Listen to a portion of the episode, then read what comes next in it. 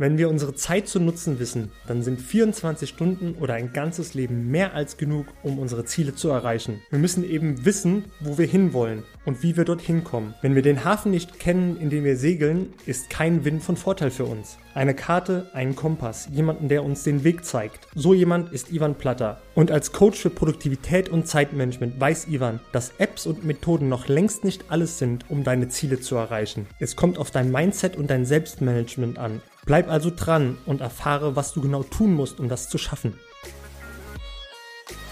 Willkommen zu Talking Brains, The Art of Mental Performance, dein Podcast rund um mentale Leistungsfähigkeit, Konzentration und Schlafoptimierung.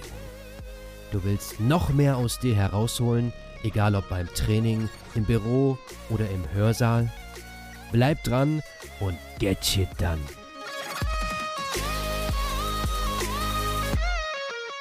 Ivan, herzlich willkommen im Podcast. Ich freue mich, dass du wieder da bist. Sehr gerne, Oliver. Hallo. Cool. Ja, lass uns vorne beginnen, würde ich sagen. Erzähl mal, ähm, wie es dazu kam, dass du Coach für Produktivität und Zeitmanagement geworden bist.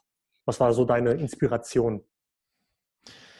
Ja, ganz ursprünglich äh, war ein oder zwei Jobs, bei denen ich unglaublich unglücklich war. Und da habe ich begonnen, mich mit Persönlichkeitsentwicklung, Selbstmanagement, äh, Zeitmanagement natürlich und diesen Dingen äh, zu beschäftigen. Und da gab es mal eine Übung, äh, die lautete, ich soll einfach 100 Ziele, die ich in meinem Leben habe, aufschreiben. Also eine Art Bucketliste, obwohl ich den Begriff damals noch nicht kannte. Ähm, da ging es auch nicht darum, irgendwie große Träume aufzuschreiben, sondern alles, was du mal erreichen willst. Also ich habe dann aufgeschrieben von Spanisch lernen bis die Welt retten. Also wirklich auf jedem Level habe ich was äh, aufgeschrieben. Und dann hatte ich diese Liste beziehungsweise diese Mindmap, ich habe eine Mindmap erstellt, ähm, so vor mir gehabt nach ein paar Tagen. Das war das war nicht einfach. Also die ersten 10, 20 Ziele hast du sofort, aber danach musst du wirklich überlegen und dann kommst du zu den Zielen, die tief in dir drin stecken. Und dann habe ich diese 100 Ziele vor mir gehabt und habe gemerkt, Moment mal, da stehen nur ganz wenige Werte dahinter, etwa fünf bis sechs. Und einer der wichtigsten Werte, der immer wieder auftaucht, ist Freiheit. Und das war, wurde mir das erste Mal mit dieser Übung bewusst.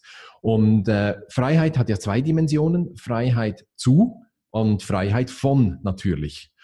Und aus diesen Werten, aus diesen Zielen habe ich mein erstes Mission Statement gemacht.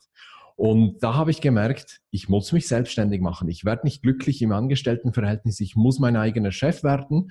Und da ich mich schon lange mit Zeitmanagement und Produktivität beschäftigt habe, war es naheliegend, dann gleich eigentlich mich da äh, selbstständig zu machen. Zur selben Zeit, eigentlich schon ein bisschen früher, habe ich auch einen Blog bereits angefangen über Zeitmanagement.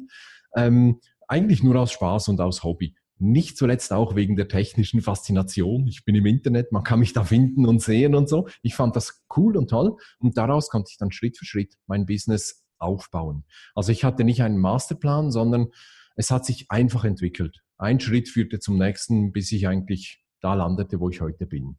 Also hast du, ähm, während du deine Liste aufgeschrieben hast, äh, hast du ja gerade gesagt, du hast dich schon mit Produktivität und Zeitmanagement auseinandergesetzt.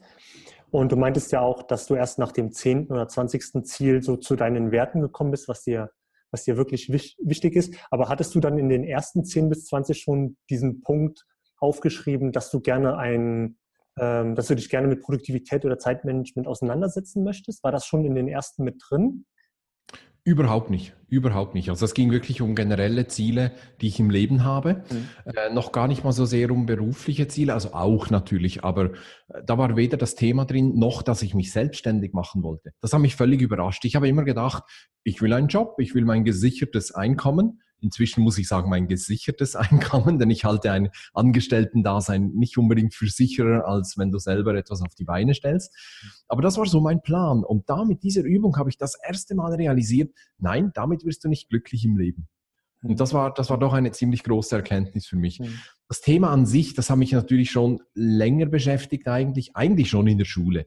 Damals habe ich mich halt damit beschäftigt, wie kann ich effizienter lernen auch während des Studiums, da habe ich mich mit Schnelllesetechniken auseinandergesetzt, mit Memotechniken ähm, und was es da alles gibt, generell Kreativitätstechniken und so weiter und so fort. Und auch in meinen ersten Jobs nach dem Studium habe ich mich weiter damit beschäftigt, wie kann ich mich so aufstellen, dass ich meine Leistung abrufen kann. Denn das ist eigentlich Zeitmanagement. Also eigentlich sind wir ja ähm, ähnlich wie Sportler. Wir müssen punktgenau unsere Leistung abrufen können. Genauso wie, wie ein Sportler, der muss während des Wettkampfs seine beste Leistung abrufen können und nicht im Training oder nach dem Wettkampf, sondern punktgenau.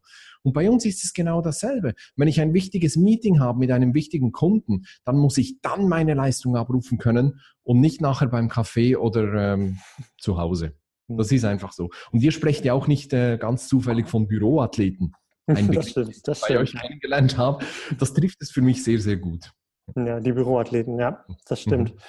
Ähm, kannst du ein bisschen was dazu erzählen, wie sich die Entwicklung, seit du angefangen hast bis heute, wie, ja, wie sich das Ganze entwickelt hat? Gab es Veränderungen durch die Technologie? Wie, wie, war das für dich, wenn, als, als die Apps kamen, als die Smartphones kamen?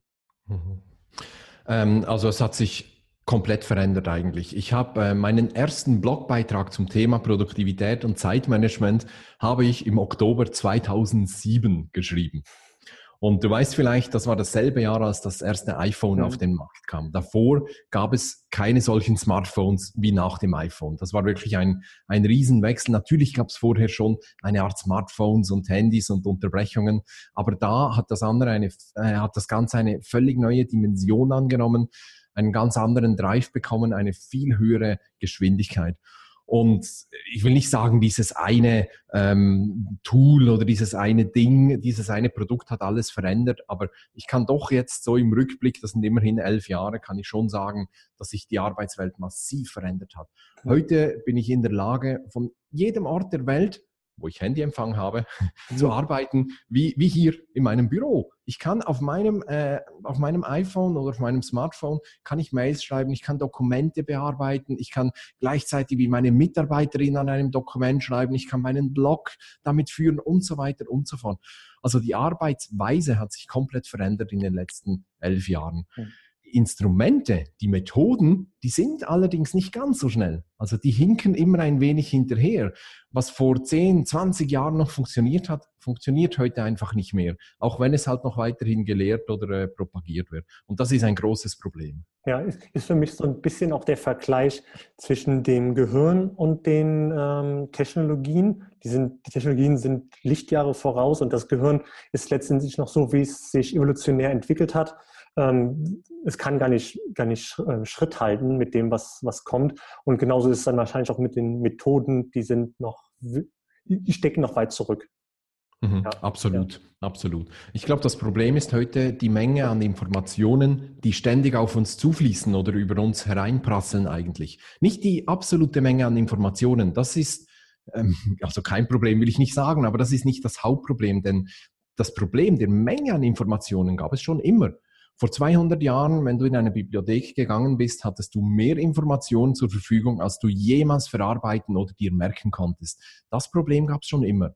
Aber neu ist die Menge an Informationen, die jede Sekunde auf uns einprasselt, wenn wir nicht eine gewisse Firewall äh, aufstellen und die ähm, Nachfrage an unserer Zeit ist einfach auch explodiert. Zu jedem Zeitpunkt kommt eine neue E-Mail, eine WhatsApp-Nachricht, äh, sonst irgendeine Benachrichtigung, irgend, irgendetwas. Und das meiste kommt auch als dringend und wichtig daher. Und wenn wir uns nicht davor schützen und Nein sagen und Prioritäten setzen, dann gehen wir komplett unter und sind nur noch beschäftigt, gehetzt und gestresst und kommen nicht zu den Dingen, die eigentlich wirklich wichtig sind. Ja. Wie, wie gehen denn aus deiner Erfahrung raus die Unternehmen damit um, dass immer mehr Informationen auf die Mitarbeiter einprasseln? Kannst du ein bisschen was dazu erzählen, wie deine Kunden, mit welchen Problemen deine Kunden zu dir kommen und wie du ihnen dann mhm.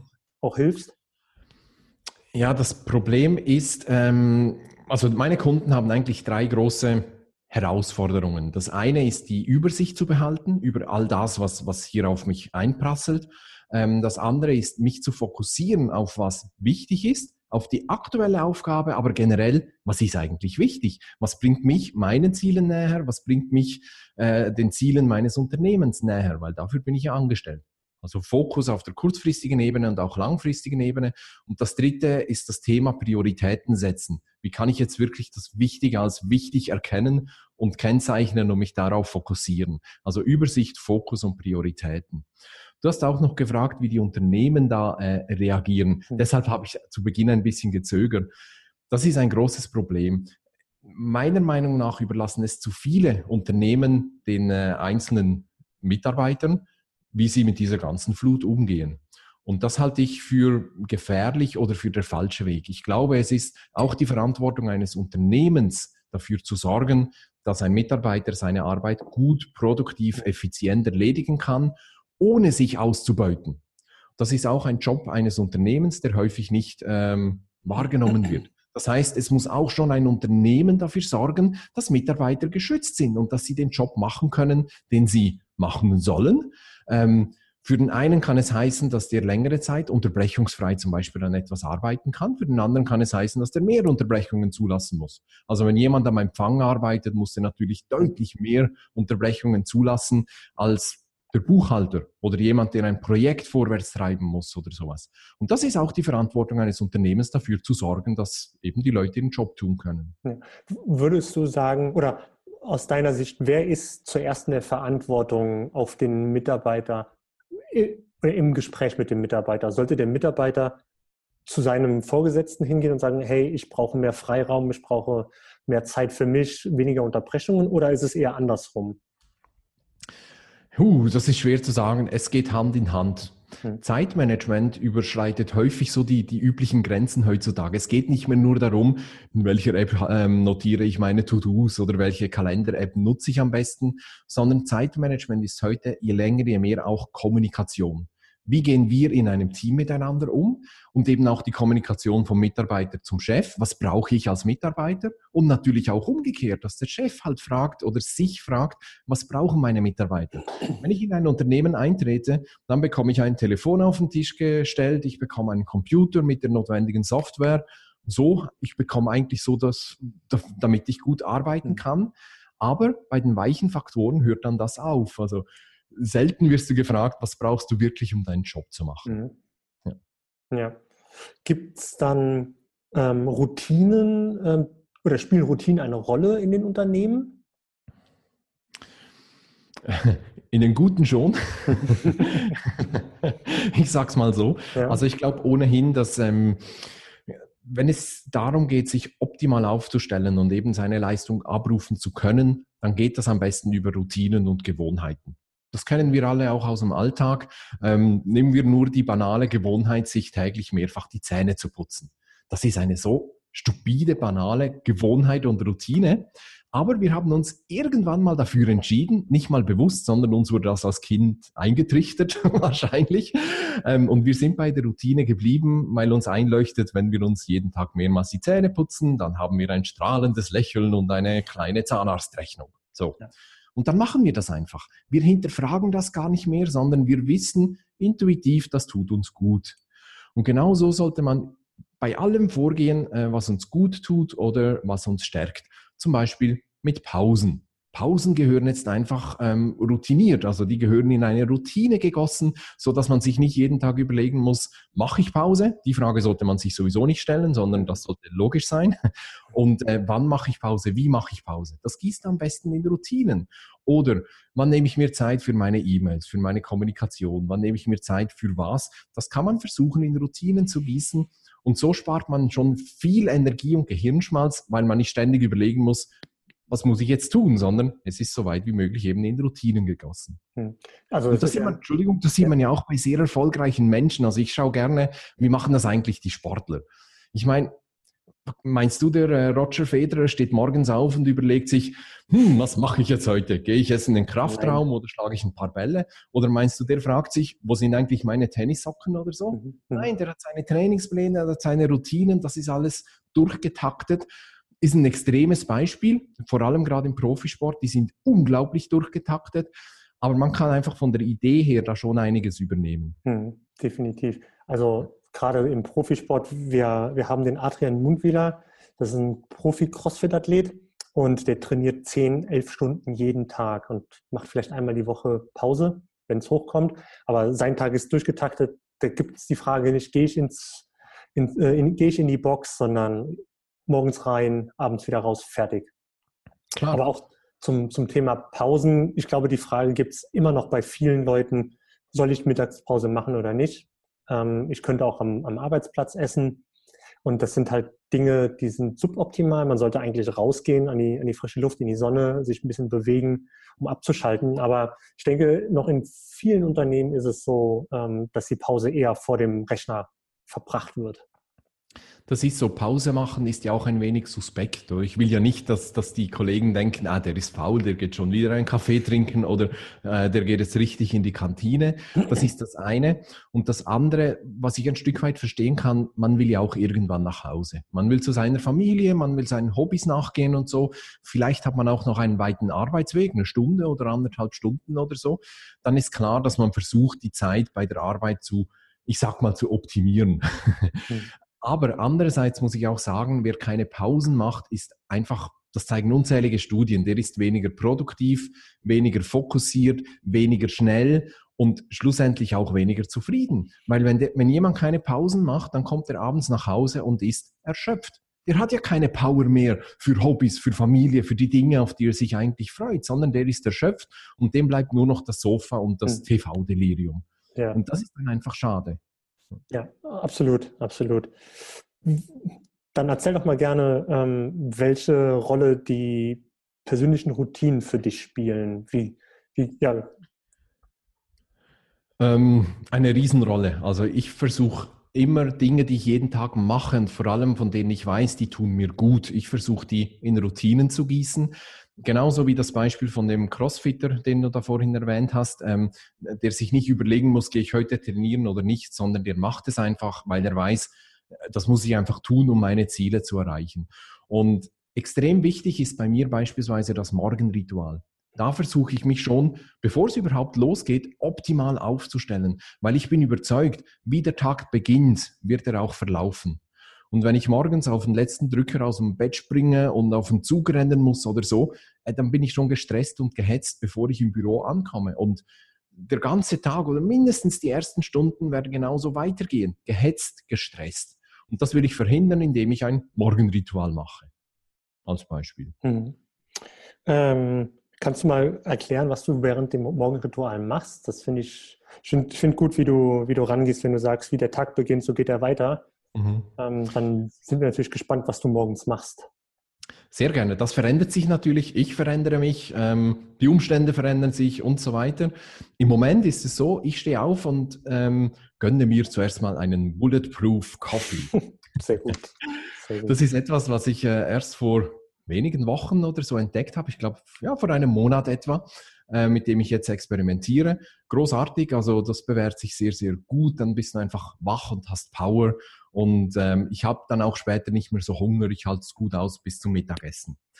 Dann, während ich diesen Bulletproof Coffee trinke, mache ich entweder einen äh, frischen Gemüse- und Früchtesaft.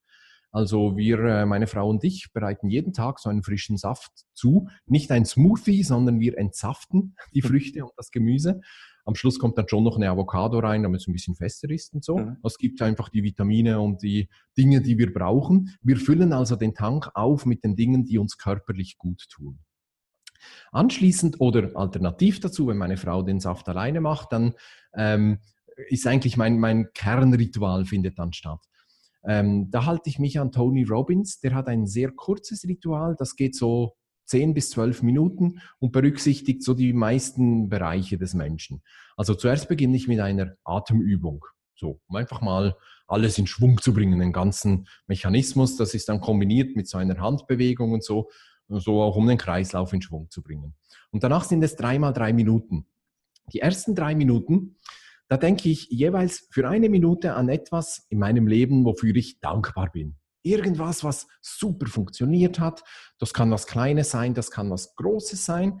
Wichtig ist, dass mindestens eine Sache etwas Kleines, Banales ist. Man kann nämlich auch für die ganz normalen Dinge dankbar sein. Zum Beispiel, wenn ich einen Tag im Schnee bei Sonnenschein verbracht habe. Das ist einfach toll. Das ist einfach schön. Und da kann man auch dankbar sein, dass man das erleben durfte. Das sind die ersten drei Minuten. Die zweiten drei Minuten, ähm, da mache ich eine Art Meditation und Gebet. Ähm, da geht es also darum, die spirituelle Seite ähm, zu pflegen. Ich bin sehr in der christlichen Tradition verwurzelt, das heißt, ich spreche da mein Morgengebet, man kann da aber auch meditieren oder sonst etwas machen, was zu einem passt. Und in den, äh, in den dritten drei Minuten, da visualisiere ich. Also da sehe ich schon, wie der Tag verlaufen wird. Ich visualisiere auch mein mittel- bis langfristiges Ziel, wie sich das entwickelt. Und da ist wichtig, nicht einfach dran zu denken, sondern sich reinzuspüren, wirklich ähm, zu fühlen, zu hören, zu sehen, zu, zu spüren, wie das ist, wenn mein Business äh, seine Ziele erreicht hat oder wenn ich meine sportlichen Ziele erreicht habe oder diese Dinge, sich richtig da äh, hinein zu versetzen. Das sind dreimal drei Minuten und dann hast du ähm, schon die meisten wichtigen Bereiche des Daseins eigentlich berücksichtigt.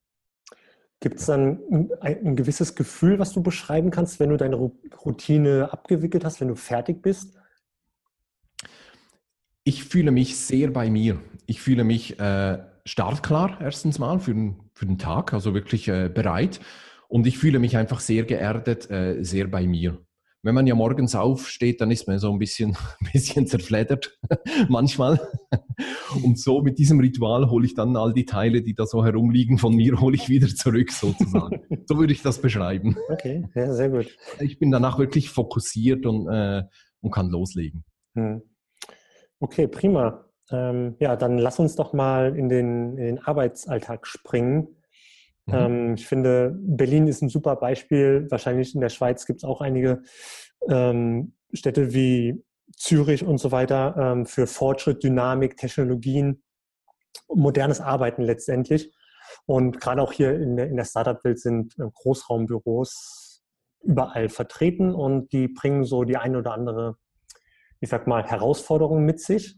Denn es ist ein relativ hoher Geräuschpegel und ähm, ja, darüber würde ich mal gerne mit dir sprechen, äh, was so deine Erfahrungen erstmal sind in, mit Unternehmen, die Großraumbüros äh, haben.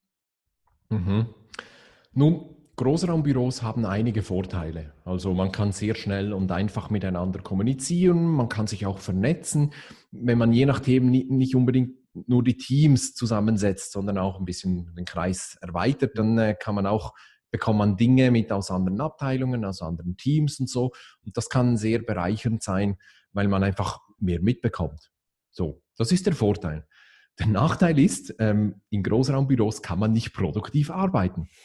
Das muss ich in dieser Absolutheit einfach sagen. Ich habe mich längere Zeit mit diesem Thema beschäftigt, weil ich habe einige Kunden, die auch Großraumbüros äh, nutzen. Und ich habe mich damit beschäftigt, wie man dort produktiv arbeiten kann. Und alle Studien, die es gibt, sagen einfach, Gar nicht. Es geht nicht. Der Lärmpegel ist zu hoch, es gibt zu viele Unterbrechungen und wir Menschen sind einfach so konstruiert, dass wir uns auf eine Sache konzentrieren können. Wenn wir abgelenkt werden, bricht unsere Konzentration zusammen. Das ist einfach so. Ähm, unser Gehirn hat sich noch nicht an diese neue Welt angepasst, die Evolution, das hast du ja ganz zu Beginn auch angesprochen. Ähm, das ist halt das Problem. Und jetzt muss man als Unternehmen entscheiden, was ist mir wichtiger? Will ich die Kommunikation fördern oder ist mir die Produktivität wichtiger? Aus Sicht des Unternehmens gibt es natürlich noch weitere Vorteile, Kostenersparnisse beispielsweise. Man braucht weniger Platz, weniger Raum und so weiter und so fort. Aber ich denke, man muss dann auch ähm, Rückzugsmöglichkeiten für die Mitarbeiter schaffen. Sonst ist es sehr, sehr schwierig. Also sonst bleiben die Mitarbeiter einfach unter den Möglichkeiten. Das kann sein, dass, die, dass es Zimmer gibt, wo man sich wirklich zurückzieht. Das haben ja auch große Unternehmen wie Facebook oder Google äh, oder so oder auch Evernote, die mit Großraumbüros arbeiten. Die haben auch Rückzugsmöglichkeiten geschaffen, bewusst. Und da reicht es nicht, einfach ein paar Meetingzimmer zur Verfügung zu stehen, die sowieso immer, besetzt, die sowieso immer besetzt sind, sondern man muss wirklich äh, ja, Rückzugszonen schaffen, damit das funktioniert. Man kann aber auch schauen, dass die Mitarbeiter sich wie soll ich sagen, in sich selber zurückziehen dürfen. Zum Beispiel, ähm, indem es völlig okay ist, wenn die Mitarbeiter Musik hören, mit Noise Cancelling Kopfhörern beispielsweise. Oder einfach nur den Kopfhörer anziehen. Das geht ja auch. Noise Cancelling Kopfhörer, die haben ja einen Vorteil, die kann man einfach einschalten. Man muss gar keine Musik hören und die filtern schon ziemlich viel heraus. Also wenn man mit Musik nicht arbeiten kann, wäre das eine Möglichkeit. Ähm, also das ist das Zurückziehen. Das andere ist, dass man halt versucht, auch Regeln auszumachen. Dass man sagt, komm, jeder darf, weiß nicht, eine Stunde pro Tag darf er sich komplett zurückziehen, physisch, er darf das Telefon umleiten oder einmal pro Woche darf man Homeoffice machen oder in ganz modernen äh, Startups, Unternehmen heißt es, komm, du musst die Arbeit tun, wo du das tust, ist mir völlig egal. Mach die im Café, mach die zu Hause, völlig egal. Also du, es gibt keine Präsenzzeiten. Das sind auch so weitere Möglichkeiten. Mhm. Übrigens, in einem Café zu arbeiten, funktioniert wiederum erstaunlich gut, weil da ist der Geräuschpegel meistens so hoch, dass man nicht mehr einzelne Gespräche hört, sondern es ist einfach so wie ein Rauschen. Und da kann man wiederum sehr gut arbeiten. Spannend, ja, ja okay. Ich finde, ähm, jetzt mal aus der Sicht eines Teamleiters oder auch Geschäftsführers, wo der Teamleiter oder der Geschäftsführer jeweils im Großraumbüro sitzt. Er muss ja Ansprechperson bleiben für seine Mitarbeiter. Und das kann halt besonders herausfordernd sein, weil auch er oder sie hat Aufgaben zu erledigen ähm, und hat dann eben gleichzeitig auch die, ich sag mal, die offene Tür bereitzustellen für seine Mitarbeiter, wenn die Feedback brauchen oder eine Entscheidung getroffen werden muss. Das finde ich, finde ich besonders herausfordernd. herausfordernd. Ähm, denn bei uns ist es beispielsweise so, dass ähm, das, das, der größte Teil des Teams sitzt im Großraumbüro und äh, mindestens zwei, drei Teamleiter sitzen da drin mit, mit ihrem Team jeweils. Und dann ist, ähm, hier hast du mal kurz Zeit, kannst du mal kurz die E-Mail freigeben oder was auch immer. Das ist schon da gibt es schon eine Menge Unterbrechungen, definitiv. Ja, und da kommt es eben darauf an, dass man, dass man wie Regeln ausmacht. Also ein Teamleiter, eine Führungskraft muss nicht ständig erreichbar sein, außer für Notfälle, aber das ist ja meistens eh kein Problem. Mhm. Aber ähm, äh, um ansprechbar zu sein, muss man nicht die ganze Zeit im Büro zur Verfügung stehen. Man kann das versuchen einzuschränken oder man kann versuchen, gewisse Dinge auch ähm, aufzufangen. Ich habe ja auch eine Mitarbeiterin, die sitzt etwa fünf Meter hier von mir weit weg. Sie sind in einem eigenen Büro, aber wir haben beide die Türen offen. Also von daher ist es ja wie im selben Raum eigentlich. Und wir kommunizieren zum Beispiel, so lächerlich das klingt, häufig über Chat oder über unser Aufgabentool. Wenn ich also eine Frage habe zu einer Aufgabe, dann schreibe ich das direkt in, in die To-Do-Liste rein, zur Aufgabe, wo es auch hingehört. Wenn es etwas Dringendes ist, dann nutze ich den Chat. Und da kann manchmal dringend stehen, kannst du mal schnell kommen, weil wir beide hören häufig Musik mit Kopfhörern. Ähm, oder ähm, wie ist das eigentlich? Kannst du eben, kannst du mal diese E-Mail anschauen, damit ich die schicken kann oder so. Aber das machen wir sehr dosiert. Wir gehen selten ins Büro des anderen und unterbrechen ihn da sofort. Und wie, wie geht ihr damit um, äh, wenn du jetzt von deiner Mitarbeiterin ähm, eine Nachricht bekommst? Kriegst du eine Notification? Schaust du dir die sofort an oder wie gehst du damit um, wenn du im Chat ja, also wir nutzen Twist, das ist eigentlich ähnlich wie Slack. Ein anderes Produkt wie Slack. Ähm, da bekomme ich die Notification. Und da haben wir abgemacht, das ist wirklich nur für synchrone Kommunikation, also wenn, wenn jemand wirklich gerade etwas dringend braucht. Und mhm. wir laufen dann nicht ins Büro des anderen, damit der andere noch die Chance hat, wenigstens den Satz fertig zu schreiben oder halt ja, woran er gerade ist, äh, das schnell zu beenden und dann kümmert man sich darum. Also die Regel ist, wenn, wenn du etwas sofort brauchst, dann nutzt den Chat. Ansonsten geht's in die To-Do-Liste und da haben wir die Notifications ausgeschaltet. Und dann ist es auch völlig okay, wenn ich da was reinschreibe, dass sie erst in einer oder zwei Stunden antwortet. ist völlig okay, das ist so ausgemacht.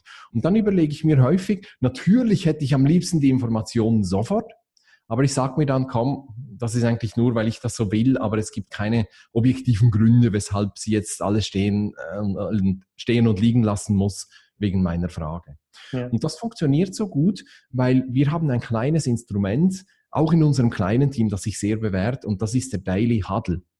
Ich weiß nicht, ob du das kennst. Das kommt vom American Football. Ein Huddle ist ein Köpfe zusammenstecken. Und im American Football äh, machen das die Spieler vor wichtigen Spielzügen und diskutieren schnell mal die Strategie und so. Und das kann man auch ins Unternehmertum übersetzen. Wir treffen uns jeden Morgen kurz für vielleicht fünf Minuten oder so und wir sagen uns, was haben wir gestern äh, erreicht, was wollen wir heute erreichen und welche Hindernisse sehen wir auf uns zukommen. Diese drei Fragen. Das kann man zu zweit machen, das kann man aber auch in einem Team mit zehn Leuten oder so machen und dann geht's reihum. Und dann wissen alle Bescheid. Jeder weiß auch schon, wo sind die, ähm, die äh, Roadblocks, wo sind die Hindernisse, die wir sehen und was könnten wir da tun.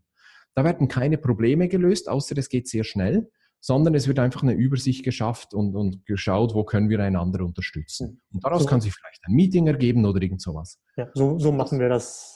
So machen wir das hier auch schon jeden genau. Tag, äh, ich sag mal, auf, auf Management-Ebene wird sich kurz ausgeschaut, gibt es irgendwelche kritischen Punkte. Mhm. Ähm, darüber wird sich kurz unterhalten, auch nur maximal zehn Minuten. Und danach mache ich in meinem Team auch ein, ich nenne das Daily Stand-up. Ähm, mhm. Wir schauen uns an, jeder sagt ganz kurz, was er heute macht oder was er auch gestern genau. erledigt hat. Und so hat man auch die Chance, das mit den Zielen zu vergleichen. Sind wir on track? Machen wir, arbeiten wir an den richtigen Dingen und so weiter? Ja, also das, genau. haben, wir, das haben wir auch schon eingeführt.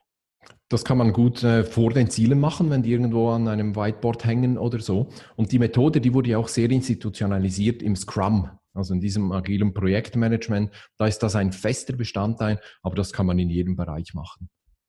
Ja, ähm, Ziele finde ich ein gutes Stichwort für, für unser nächstes Thema oder die nächste Frage, die ich an dich habe. Und zwar, ähm, ich finde, du hast einen, interessanten Ansatz, was Ziele setzen angeht, so eine eigene Philosophie. Kannst du dazu mal ein bisschen was erzählen? Ob es eine eigene Philosophie ist, weiß ich nicht. ähm, ich komme halt von der Tradition her, nämlich von den smarten Zielen. Und ich habe nichts gegen diese smarte Ziele, aber ich finde die immer so furchtbar äh, kompliziert, wenn man da für jedes Ziel damit mit der, äh, wenn man wenn man das abgleichen muss mit dieser Smart-Formel, ähm, dann ja vergeht mir meistens auch schon ein bisschen die Motivation. Und dann habe ich mal so ein bisschen geforscht, was gibt es eigentlich sonst noch? Und bin auf eine Abkürzung zu Smart gestoßen von Jörg Knoblauch. Ähm, ist auch so ein, ein Trainer, ist auch bei Tempus, äh, auch eine Führung, ein Führungstrainer und so weiter und so fort der sagt, Ziele müssen eigentlich nur messbar und machbar sein. Da habe ich schon gedacht, oh, das ist schon mal gut. Messbar und machbar. Da habe ich schon mal die Smart-Formel ein bisschen entschärft. Äh, und so kann man sehr schnell abschätzen, ist das jetzt ein gutes Ziel oder nicht. Und was ich dann auch noch zusätzlich gelernt habe, ist natürlich, ein Ziel muss unbedingt mitreißen, damit es eine gewisse Warum-Kraft entwickeln kann. Ich glaube, ein, ähm, bei jedem Ziel eigentlich genau genommen bei jeder Tätigkeit sollten wir eine Antwort auf die Frage, warum eigentlich haben. Und das ist übrigens auch etwas, was ich meinen Kunden sehr gerne ähm, stelle, die Frage, warum? Wenn jemand zu mir kommt und sagt, ich möchte produktiver arbeiten, dann frage ich, und warum? Das musst du zuerst mal für dich beantworten. Ja, willst du mehr in weniger Zeit schaffen oder willst du in derselben Zeit mehr erreichen? Willst du mehr Zeit für die Familie haben oder warum willst du eigentlich produktiver werden? Nur produktiver arbeiten ist kein Wert an sich. Das ist kein Ziel. Was, da muss doch was dahinter stecken, damit du das auch wirklich ähm, durchziehst. Und ich sehe das noch und nöcher, dass diese Frage nach dem Warum einfach nie beantwortet wird in allen Bereichen des Lebens. Und dann gibt man gerne viel zu schnell auf. Egal, ob es darum geht, abzunehmen oder Sport zu treiben oder was weiß ich oder eben um Zeitmanagement oder um sonst etwas. Diese Warum-Kraft ist einfach entscheidend. Die Warum-Kraft, das finde ich das machbar, messbar und äh, eine Antwort auf die Frage, warum zu haben. Mhm. klingt nach einer, nach einer logischen, aber auch nach, nach einer, es ist eine Art Abkürzung von smart, finde ich dann. Ja. Ja. ja. Cool, prima. Ähm, damit werden wir dann auch ein bisschen klüger arbeiten können, denke ich, wenn wir, wenn wir das Warum ähm, immer wieder, also die Frage nach dem Warum, wenn wir die immer wieder stellen, was eigentlich schon super selten passiert. Also man, ja. man gibt ein Ziel aus, ähm, erklärt aber super selten, warum man das jetzt eigentlich erreichen will. Und wenn du die Mitarbeiter mitnehmen willst, wenn du sie, wenn du sie mitreißen willst, wie du eben auch schon gesagt hast, dann braucht jeder das Warum, das muss man verstehen und ähm, mhm erst dann kann man sich auch für die, für die Aufgabe oder das Projekt richtig ja. einsetzen, finde ich. Ja. Es gibt ein, ähm, ein schönes Zitat von Antoine de Saint-Exupéry, das ist der Autor des kleinen Prinzen. Und ich bin nicht gut bei, mit Zitaten, ich kann die einfach so ein bisschen erzählen. Äh, ja, ich kann die nicht wörtlich wiedergeben, aber das ging irgendwie so. Ähm, wenn du ein Schiff bauen willst, dann musst du deinen Männern, deinen Mitarbeitern nicht irgendwie Holz in die Hand drücken und so, sondern du musst sie die Sehnsucht nach dem Meer lehren. Und dann eben, dann äh, setzen die sich so richtig ein und so. Und, und genau darum geht es auch ähm, äh, für mich, eben dieses Warum. Und so kann man auch die Mitarbeiter viel besser integrieren, motivieren, weil das macht dann denen auch viel mehr Spaß. Und vor allem können dann die Mitarbeiter auch priorisieren. Wenn Sie, wichtig, was, wenn Sie wissen, was wichtig ist und warum das überhaupt wichtig ist, dann können Sie besser planen, können besser priorisieren, kommen aus dieser Fremdsteuerung ein Stück weit heraus, äh, sind, sind motivierter und ja, können einfach produktiver arbeiten. Ja. Da, da gibt es auch ein sehr schönes Zitat von Seneca. Das äh, heißt im Prinzip, es geht im Prinzip so, wenn du nicht weißt, in welchen Hafen du fahren willst, ist kein Wind für dich von Vorteil. Genau, ja, ja. ganz genau. Ja. ja. Ähm, du hast jetzt aber auch ein neues Buch draußen. Hm? Äh, Arbeite klüger und nicht härter. Erzähl doch mal, wie das genau geht mit dem klüger arbeiten, aber nicht härter. Äh, also ich versuche mein Buch in drei Sätze zusammenzufassen. Nein, ich glaube, ähm, ich glaube, wir müssen einfach die Perspektive ein klein wenig äh, wechseln. Also häufig ist das Problem, dass wir uns treiben lassen, dass wir nicht uns bewusst fragen, was wir eigentlich wollen, wohin wir eigentlich steuern wollen. Und eben, jetzt sind wir wieder bei diesem Warum und äh, bei diesem bewussten Arbeiten. Und daraus entsteht das ganze Elend. Plötzlich lassen wir uns fremdsteuern. Ich glaube, häufig ist die Fremdsteuerung, die wir wahrnehmen, die ist nicht objektiv da, sondern wir lassen uns fremdsteuern. Einfach weil wir auf alles sofort reagieren wollen äh, oder denken, wir müssen auf alles äh, reagieren und wir haben zu wenig Mut, auch zu sagen, nein, das mache ich jetzt nicht oder äh, darum kümmere ich mich jetzt nicht. Was glaubst, wenn ich dich kurz unterbrechen darf, was glaubst du, woran gerne. liegt das? Genau, ich glaube, das liegt auch daran, dass wir uns eben nicht bewusst fragen, was wollen wir überhaupt? Was ist uns eigentlich wichtig? Was ist in unserem Job eigentlich wichtig? Unabhängig davon, was jetzt vielleicht die Unternehmensziele sind äh, oder so, sondern du hast den Job, den du machst, aus einem Grund. Du hast dich irgendwann mal dafür entschieden. Das muss kein großartiger, hehrer Grund sein. Vielleicht war der Grund einfach, wird gut bezahlt, tolle Arbeitszeiten, deshalb will ich den Job. Ich will mir mit diesem Job meine Freizeit finanzieren im Prinzip. Spricht überhaupt nichts dagegen. Einem anderen genügt das vielleicht nicht. Der sagt, nein, ich arbeite jetzt hier, weil ich eine Mission habe oder weil ich mich mit den Werten des Unternehmens identifizieren kann. Ich will da mitarbeiten oder so. Das ist auch ein Grund, aber den musst du zuerst mal kennen. Und dann auch, ähm, was will ich eigentlich heute erreichen oder was, was will ich diese Woche, diesen Monat, dieses Jahr äh, hier in meinem Job erreichen und so weiter und so fort. Und wenn du das nicht weißt, dann arbeitest du plötzlich für das Warum von anderen Menschen, für die Ziele von anderen Menschen, die sich eben genau überlegt haben, was sie wollen. Und dann bist du komplett in dieser Fremdsteuerung äh, drin. Also ich glaube, arbeite klüger hat sehr viel damit zu tun, sich bewusst auch zu überlegen, was man will, bewusst auch Entscheidungen zu treffen, was man vielleicht nicht mehr will und so weiter und so fort. Hm. Bewusst Entscheidungen treffen, ja. Und damit wird, äh, eben, ich spreche immer von Zeitmanagement, obwohl Zeitmanagement ist eigentlich blöd. Also Zeit kann man ja nicht managen. Das, ja, was, was ist schon, Zeit ist, was ist. Jeder hat 24 Stunden Zeit. Du, ich, eure Bundeskanzlerin und unsere Bundesräte, genauso wie, wie jeder Mensch. Also da kann man nichts managen. Wenn ich heute eine Stunde Zeit spare, habe ich ja nicht morgen 25 Stunden, sondern Zeit ist, was sie ist. Es geht vielmehr so um ein Selbstmanagement und eben auch um ein Energiemanagement. Das ist ja auch wieder nahe bei eurem Thema. Es geht ja auch darum, sich so zu managen, dass ich auch noch um 16 Uhr genug Power habe für die Aufgabe, die vor mir liegt und nicht schon völlig ausgepumpt bin. Und das sind doch die wesentlichen Fragen und das gehört zum klüger Arbeiten auch dazu. Mhm. Ja, ja, kann ich dir. Da bin ich ganz bei dir. Ich habe beim Lesen deines Buches ähm, so die ein oder andere Metapher oder den einen oder anderen Vergleich mit super einfachen Dingen festgestellt. Du hast zum Beispiel von der Jazzband gesprochen, mhm. Ähm, dass das Leben einer Jazzband gleichkommt. Kannst du für die, für die Zuhörer und Zuschauer mal erklären, wo da der Zusammenhang ist? Ähm, das Bild nutze ich gerne äh, bei der Frage nach der Work-Life-Balance. Das werde ich auch immer gefragt. Wie, wie kann man eine Work-Life-Balance äh, erreichen? Und dann sage ich gerne ja zuerst mal, indem du aufhörst, von Work-Life-Balance zu sprechen oder in diesen Begriffen zu denken, weil heißt das, hier habe ich die Arbeit und hier das Leben, Work-Life, das hat aber miteinander überhaupt nichts zu tun. Das ist doch Unsinn. Arbeit ist doch ein wichtiger, integraler und sehr anspruchsvoller Teil des Lebens. Das ist doch ein, ein großes und nicht nur für Unternehmer und Selbstständige wie mich, sondern auch für ganz normale Angestellte. Das ist doch ein Ganzes, das Leben und nicht hier Arbeit, hier Leben. Und Balance, was, was heißt Balance? Balance ist für Ballerinas, aber nicht, nicht für uns. Also, äh, was heißt ein Gleichgewicht? Heißt denn das, ich muss acht Stunden arbeiten, drei Stunden mit der Familie verbringen, eine Stunde essen und das ist dann einfach so fix? Ist das ein Gleichgewicht? Nein, überhaupt nicht. Sondern das Leben ist wie eine Jazzband. Ähm, manchmal hat vielleicht die Trompete das Solo. Das wäre vielleicht die Arbeit. Dann äh, investiere ich sehr viel Zeit auch in die Arbeit. Aber dann irgendwann wechselst. Dann hat vielleicht ähm, der Bass ein Solo. Das wäre vielleicht die Familie. Dann steht die Familie eher im Zentrum des Lebens. Und danach kommt das Schlagzeug dran. Aber es braucht alle Instrumente, es braucht alle Bereiche des Lebens, damit eine Harmonie entsteht. Und so ist das Bild zu verstehen. Sehr gut, sehr gut. Du machst dann auch noch den Vergleich zwischen Stress und einer Zitrone. Den fand ich besonders gut. Kannst du den auch noch erklären? Jawohl.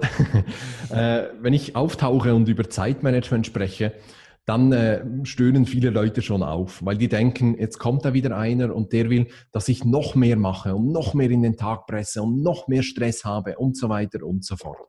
Und dann sage ich immer, ja, das ist wie wenn du eine Zitrone hast und die Zitrone einfach ausdrückst bis zum letzten Tropfen. Und wenn du das machst, dann ist die Zitrone hinüber. Sie wandert in den Biomüll, die musst du wegschmeißen, die ist ausgelaugt, die ist hinüber. Und genau das passiert uns in unserem Leben auch, wenn wir versuchen, immer mehr in den Tag hineinzupressen und immer mehr, immer mehr, immer mehr. So diese Philosophie des immer mehr führt dazu, dass wir uns selber komplett auspressen. Bei uns heißt das im besten Fall Stress und Hektik, im schlechtesten Fall Burnout, Erschöpfungsdepression, so diese Dinge. Und deshalb ähm, sage ich gerne, das Leben gibt uns manchmal Zitronen. Äh, das sind die Umstände, in die wir eingebunden sind. Das kann die Wirtschaftspolitik sein, das kann unser Chef sein, das können die Kunden sein, das sind manchmal auch Zitronen. Das ist einfach so. Ähm, das können wir selten oder nie äh, oder gar nicht beeinflussen. Aber es ist in unserer Hand zu entscheiden, was wir mit dieser Zitrone jetzt machen, wie wir mit diesen Umständen umgehen. Und es gibt doch so das schöne Sprichwort, das sagt, wenn dir das Leben eine Zitrone gibt, dann mach Limonade daraus. Und genau darum geht es. Also ich nehme die Umstände, wie sie sind und versuche das Beste daraus zu machen. Das ist, eine, ist auch eine sehr, ähm, die alten Stoiker haben letztendlich genauso gedacht. Ähm, das, was das Leben mir bietet, da mache ich das Beste draus und ich beschwere mich nicht darüber, denn ich kann es eh nicht ändern. Klar, man kann seinen Chef ändern, indem man den Job wechselt. Man kann auch von den Kunden weggehen, wenn man den Job wechselt. Aber sowas wie die Umstände, die von außen auf einen einwirken, wie das Wetter, ganz simpel mhm. gesagt, kann man eben nicht beeinflussen und man muss lernen, damit umzugehen. Und da sind wir wieder beim bewussten Gestalten des Lebens. Wenn ich einfach im Job bin und immer nur jammere und jammere, ja, dann kommt halt eine Zitrone nach der anderen. Das ist halt einfach so. Aber wenn ich mich mal hinsetze und mich frage, weshalb bin ich so unzufrieden, das habe ich ja letztendlich auch gemacht und habe dann äh, diese Jobs, wo ich so unglücklich war, auch verlassen und mich eben selbstständig gemacht. Wenn ich mich hinsetze, dann erkenne ich vielleicht, ich bin am falschen Platz. Ich, ich habe nicht den richtigen Job, wo ich glücklich werde. Ich komme mit den Umständen nicht klar. Und das spielt ja ohnehin schon eine Rolle. Zum Beispiel wäre ich ein unglaublich schlechter Börsenmakler. Weil Börsenmakler, die haben, die, sind, die müssen sehr schnell zwischen Aufgaben hin und her springen, müssen mehrere Dinge gleichzeitig beobachten und so das, das würde mich fix und fertig machen. Da wäre ich sowas von gestresst und so, da würde ich nicht glücklich werden. Ja, deshalb bin ich es nicht. Das sind halt die Umstände, in die ein Börsenmakler eingebunden ist. Vielleicht ist der Job ganz interessant, keine Ahnung, habe mich nie damit beschäftigt. ähm, das sind die Umstände die, und, und ich habe für mich schon immer gewusst, das sind nicht Umstände, mit denen ich klarkomme. Deshalb suche ich mir was anderes. So, mhm. aber das musst du eben bewusst dir mal anschauen. Ja, man, ähm, ich finde, das ist auch eine alte, eine alte Strategie der, der Stoiker, aber Elon Musk macht das ähnlich. Ähm, sich anschauen, woraus besteht eigentlich mein Problem, was ich gerade habe? Was mhm. liegt auf dem, auf dem Grund davon überhaupt? Und ähm, entweder A, ich kann es selber nicht beeinflussen und dann kann es mir auch gleichgültig sein, warum rege ich mich über irgendwas auf, was ich nicht beeinflussen mhm. kann. Oder B, das Problem liegt bei mir selbst und ich muss analysieren, was der Grund für das Problem ist, was bei mir selbst liegt und kann dann daran anfangen, ähm, ja, ich kann anfangen, damit zu arbeiten, das zu verbessern und damit verändere ich vielleicht auch schon meine ganze Situation, mache mein, mein Arbeitsumfeld vielleicht sogar schon besser. Aber das macht ja keiner. Mhm. Sondern man, man läuft von Job zu Job, nicht alle, aber machen schon einige, würde ich sagen. Und äh, sie versuchen durch, durch einen Ortswechsel, einen Jobwechsel eine Situation zu verbessern, die sie vielleicht nur mit sich selbst lösen könnten. Eben und sind dann völlig verblüfft, dass es beim neuen Job genauso ist. Gen genau. Und dann genau. könnte es ja vielleicht an einem selber liegen. Ja, ja. Deswegen, deswegen, sagt man auch, ähm, das Weglaufen im Sinne von, ich mache jetzt mal eine Weltreise und danach geht es mir bestimmt besser, nichts bringt, denn man nimmt sich ja immer selbst mit. Das heißt, die Probleme bleiben ja nicht am Arbeitsplatz oder zu Hause, sondern sind quasi mit im Koffer auf der mhm. Reise. Ja. ja. Du hast noch einen, einen ganz, ganz interessanten und spannenden Vergleich mit der Visitenkarte und dem Zeitmanagement gemacht. Ähm, und ich fand, wenn man mal wirklich drüber nachdenkt, dass das eine, äh, der, der Zusammenhang, dass das eine richtig große Tragweite haben kann, was es mit der Visitenkarte auf sich hat. Kannst du das auch nochmal bitte mhm. uns erklären? Das war richtig gut. Ja, also da geht es darum, dass alles, was ich, was ich tue, ist eine Visitenkarte für mich selber, für mich und meine Arbeit und ich präge damit das Image, aber auch eine Visitenkarte des Unternehmens. Ein kleines Beispiel. Wenn ich jetzt, wie viele Mitarbeiter habt ihr bei Brain Effects? 25.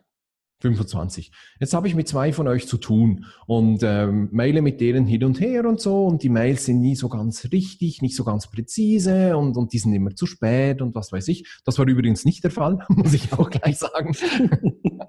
Aber das wäre so gewesen. Dann sage ich doch nicht, was sind denn das für zwei Typen da, sondern ich sage, was ist das für ein Laden? Will ich mit denen was zu tun haben? Will ich mit denen zusammenarbeiten? Also nur weil diese zwei von den 25 halt nicht so sorgfältig arbeiten oder so, habe ich plötzlich ein Bild vom ganzen Laden, vom ganzen Unternehmen. Und das ist die Visitenkarte. Ähm, aber das gilt natürlich auch für einen selbst. Wenn ich immer ein bisschen zu spät bin oder eben nicht so ganz präzise arbeite oder so, dann prägt das das Image von mir. Und dann habe ich plötzlich ein Image, das ich nicht haben möchte. Und das ist manchmal äh, ist man sich auch gar nicht bewusst, welches Image man sich schafft. Ein kleines Beispiel, wenn ich jemandem eine E-Mail schreibe und der antwortet postwendend, wirklich innerhalb von einer Sekunde, dann denkt er sich vielleicht, ja, ich bin sehr kundenorientiert, ich antworte super schnell auf E-Mails, super.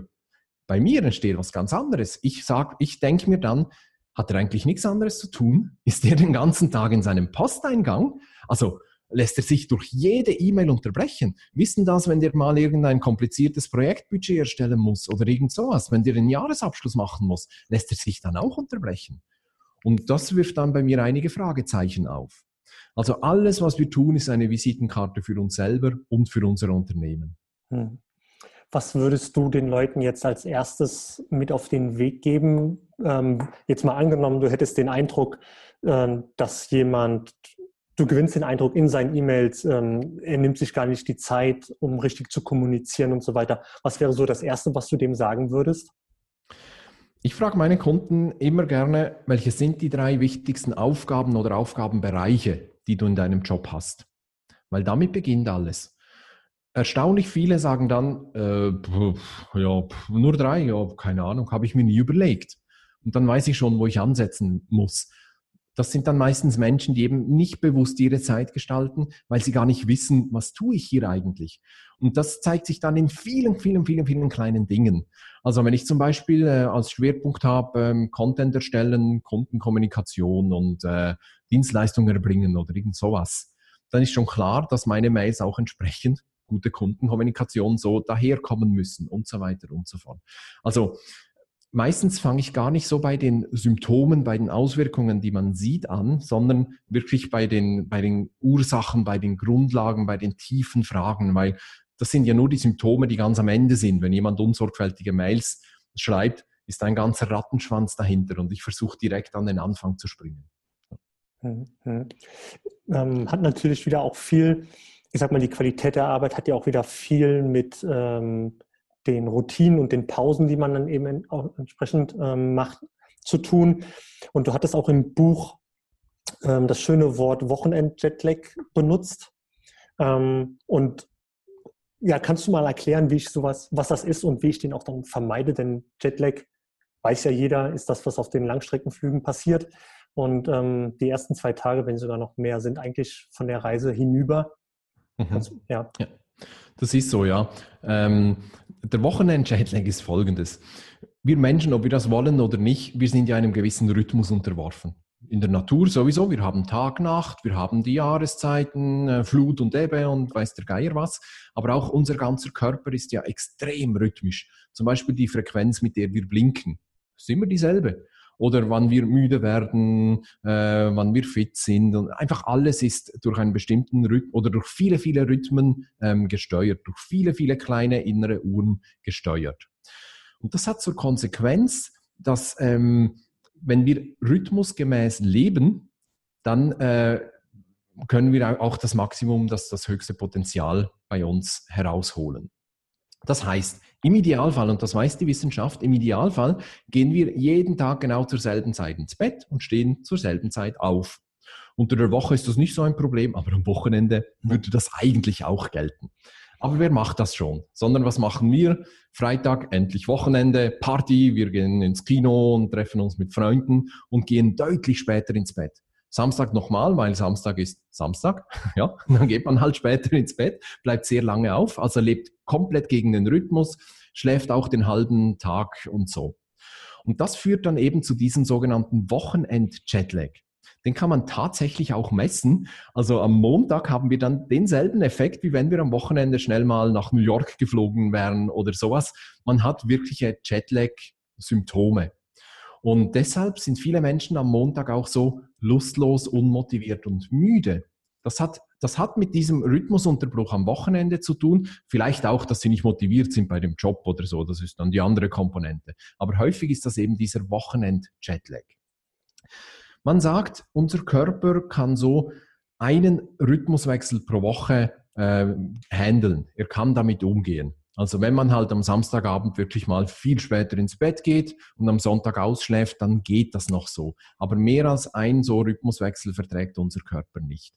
Und im Idealfall, oder wie soll ich sagen, so praktikabel ist es, dass man vielleicht am Wochenende nur eine Stunde länger schläft oder eine Stunde später ins Bett geht und eine Stunde länger schläft oder sowas, das kann unser Körper noch gut managen, so, um diesen mhm. Jetlag zu vermeiden.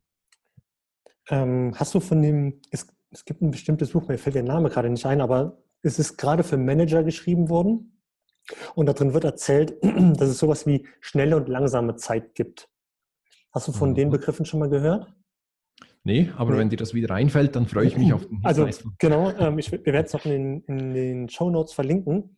Im Prinzip mhm. geht es aber darum, ähm, wir kommen nach Hause und das erste oder zweite, was wir tun, wir setzen uns aufs Sofa und schauen irgendeine Serie auf Netflix zum Beispiel.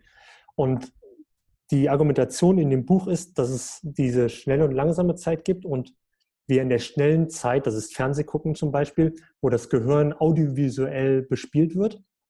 Das ist eigentlich keine Situation, in der das Gehirn runterfahren kann, sondern im Prinzip ist es weiterer Stress, der auf uns einwirkt und wir in dieser Zeit einfach nicht abschalten können. Und ähm, langsame Zeit wäre im Vergleich dazu, wenn wir uns ein gutes Buch schnappen oder mit dem Partner, der Freundin, dem Freund, der Mann, der Frau uns einfach nur unterhalten, wo wir quasi eine Aufgabe oder eine, ähm, eine Beschäftigung zur gleichen Zeit machen und nicht dieses, ich schaue was, ich höre was und lass mich berieseln. Ähm, und das wäre, das Buch gibt eben diesen Tipp an die Manager weiter, wenn ihr nach einem stressigen Tag nach Hause kommt, dann setzt euch nicht vor den Fernseher, sondern sprecht mit eurem Partner oder der Partnerin, ähm, macht ein gutes Gespräch, Mittag, äh, ein Abendessen, unterhaltet euch einfach oder liest ein Buch. Musik hören wäre auch noch langsame Zeit, weil es nur Audio ist.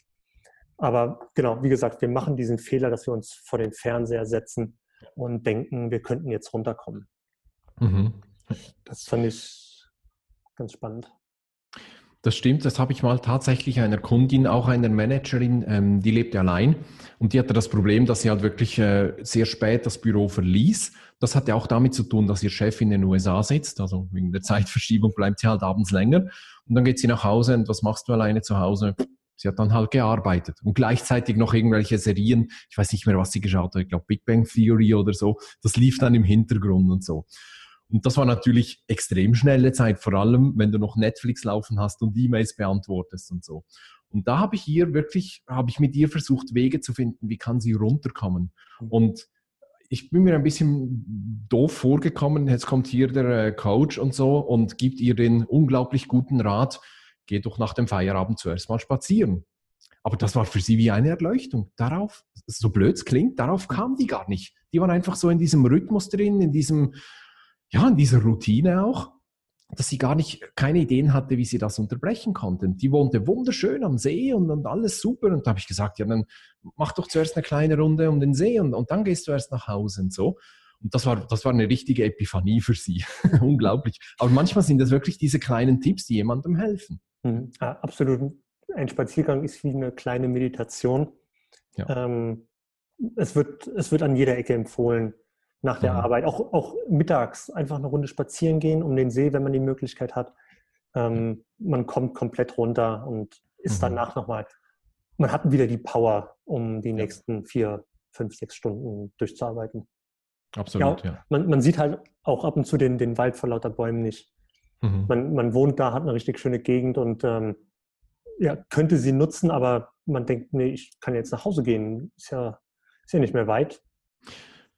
Selbst wenn man keine schöne Wohngegend hat oder so, dann kann man halt äh, äh zwei Stationen früher aussteigen aus dem mhm. Bus oder so. Oder kann halt statt mit dem Auto zum Bahnhof zu fahren, halt mit dem Rad zu fahren und abends wieder, äh, wieder zurück oder irgend sowas. Also es gibt unendlich viele Möglichkeiten, wie man gerade Bewegung in den Alltag einbauen kann. Das ist ja auch wieder so ein Thema. Man kann halt konsequent Fahrstühle boykottieren oder sowas. Das hört man ja auch häufig. Ich habe keine Zeit für Sport und deshalb bin ich halt so, wie ich halt bin. Dann sage ich immer, ja, Baubewegung in den Alltag ein. Es zwingt dich niemand in den Fahrstuhl zu steigen. Kannst die Treppe nehmen. Oder eben, fahr mehr Rad oder ja, geh mehr zu Fuß. Und, und ich habe das auch als Routine, als Regel, als Gewohnheit bei mir eingerichtet sozusagen. Also ich boykottiere Fahrstühle konsequent. Und äh, ich nehme auch keine Straßenbahn, wenn, wenn ich dieselbe Strecke in 20 bis 30 Minuten zu Fuß schaffe. Weil meistens bist du dann praktisch sowieso genau gleich schnell. Mhm. Auch wenn die Strecke nicht so schön ist, aber ich habe mich dafür wenigstens ein bisschen bewegt. Ja, ja ich mache es ich mach's ähnlich. Auf dem, auf dem Weg nach Hause nehme ich extra den Weg, bei dem ich noch ein paar mehr Schritte gehen kann. Mhm. Ähm, und Zeit, ich würde zeitgleich ankommen. Also manche sagen, nee, ich fahre lieber mit dem Bus vor die Haustür und ich gehe dann halt noch ein, zwei Kilometer zu Fuß. Ähm, was ich festgestellt habe, ist, es macht noch einen Unterschied, welche Musik ich dabei höre. Wenn es eine schnellere Musik ist, dann bewege ich mich auch schneller. Und ähm, ich ertappe mich dann dabei und dann, okay, ich sollte jetzt eigentlich auf, auf eine andere Art von Musik switchen, mhm. um ein langsam, lang, langsameres Schritttempo reinzukriegen. Ja, ja. ja. Mhm. Super. Ähm, ja, ich würde sagen, wir haben noch viel vor uns. Wir sind noch lange nicht durch dein Buch durch, aber die, die Zeit läuft uns auch ein bisschen davon. Ich würde mich sehr freuen, wenn wir eine, eine zweite Episode machen können, einen zweiten Teil, wo wir dann noch ein bisschen in dein Buch einsteigen können. Sehr gerne. Ja, natürlich. Mache ich gerne. Prima. Gut, vielen Dank, Ivan, und dann bis demnächst. Danke dir, Oliver, und bis demnächst, ja. ja. Du interessierst dich für ein bestimmtes Thema oder hast einen Vorschlag für einen spannenden Interviewgast? Schreib uns eine Mail an podcast at brain-effekt.com